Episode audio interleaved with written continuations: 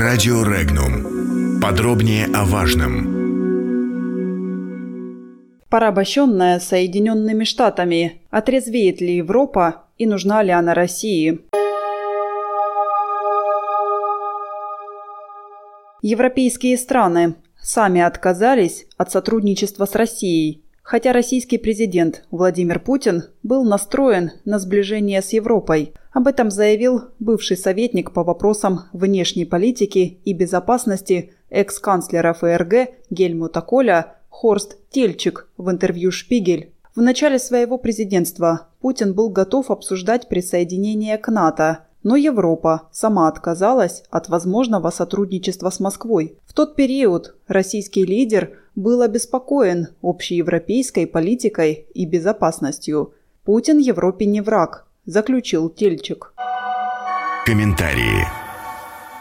Слова немецкого политика о том, что Европа сама отвернулась от России, имеют под собой основания. Обеспокоенность европейских политиков зависимостью от США растет, заявил автор телеграм-канала «Политджойстик» политолог Марат Баширов.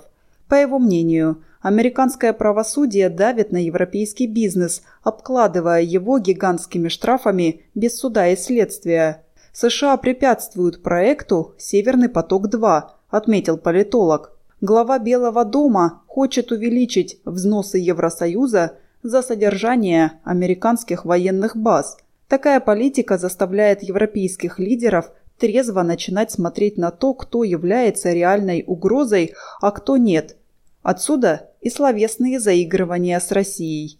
Но надо понимать, что до реального разворота вектора европейской политики и конструктивного взаимодействия с Россией еще далеко, считает Баширов.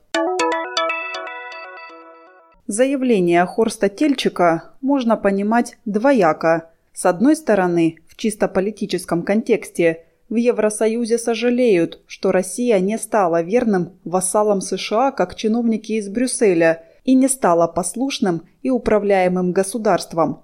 С другой стороны, весьма возможно, что в Евросоюзе сожалеют о том, что не укреплялось более тесное экономическое сотрудничество с Россией. В противном случае не было бы ни антироссийских санкций Евросоюза, ни российских контрсанкций, заявила заместитель директора информационно-аналитического центра «Альпари» Наталья Мельчакова.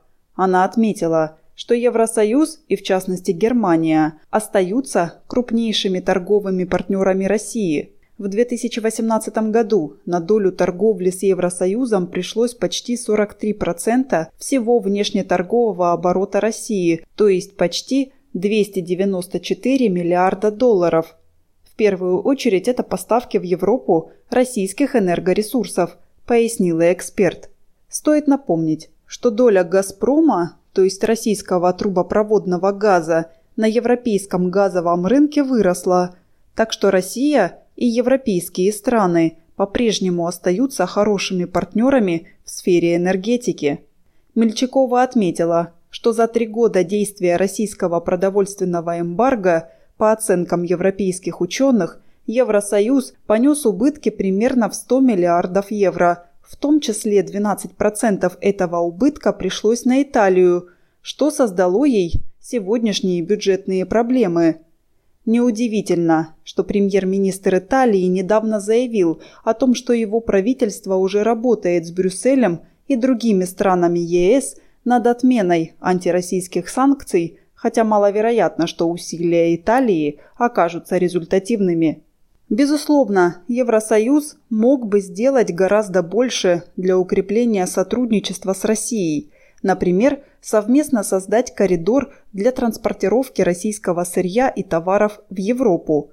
Примерно так, как сейчас намерен сделать Китай в проекте «Шелковый путь». Однако бюрократизм и трусость брюссельских чиновников, а также влияние США – не позволили Евросоюзу наладить более тесное сотрудничество с Россией. Теперь пусть довольствуются сотрудничеством в том объеме, который есть, а Россия будет налаживать и развивать евразийское сотрудничество, высказала свое мнение Мельчакова.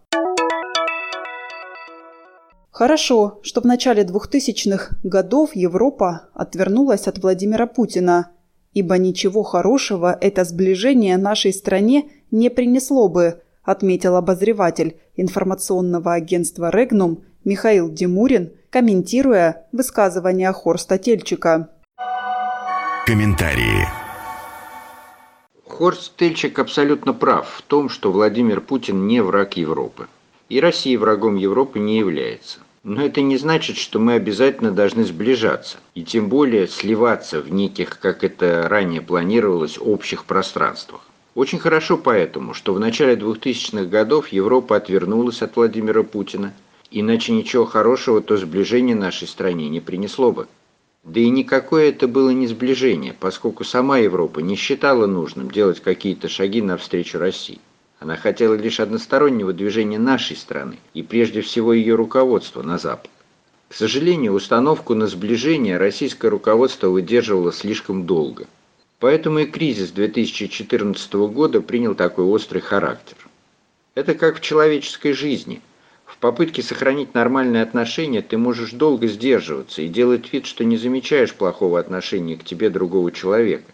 Но его неуважение растет, и чем больше ты сдерживаешься – чем больше откладываешь постановку точек над «и», э, тем более резко потом может прорваться твое неприятие этого неуважения. Что же касается вопросов сугубо военного свойства, общеевропейской безопасности, то они не только волновали нас в те времена, о которых говорит германский политик, но и волнуют сегодня. Просто в силу занятой НАТО по наущению США позиции движение к этой цели пойдет теперь с некоторым зигзагом обострения. Надеюсь, однако, что старые европейцы вовремя остановятся.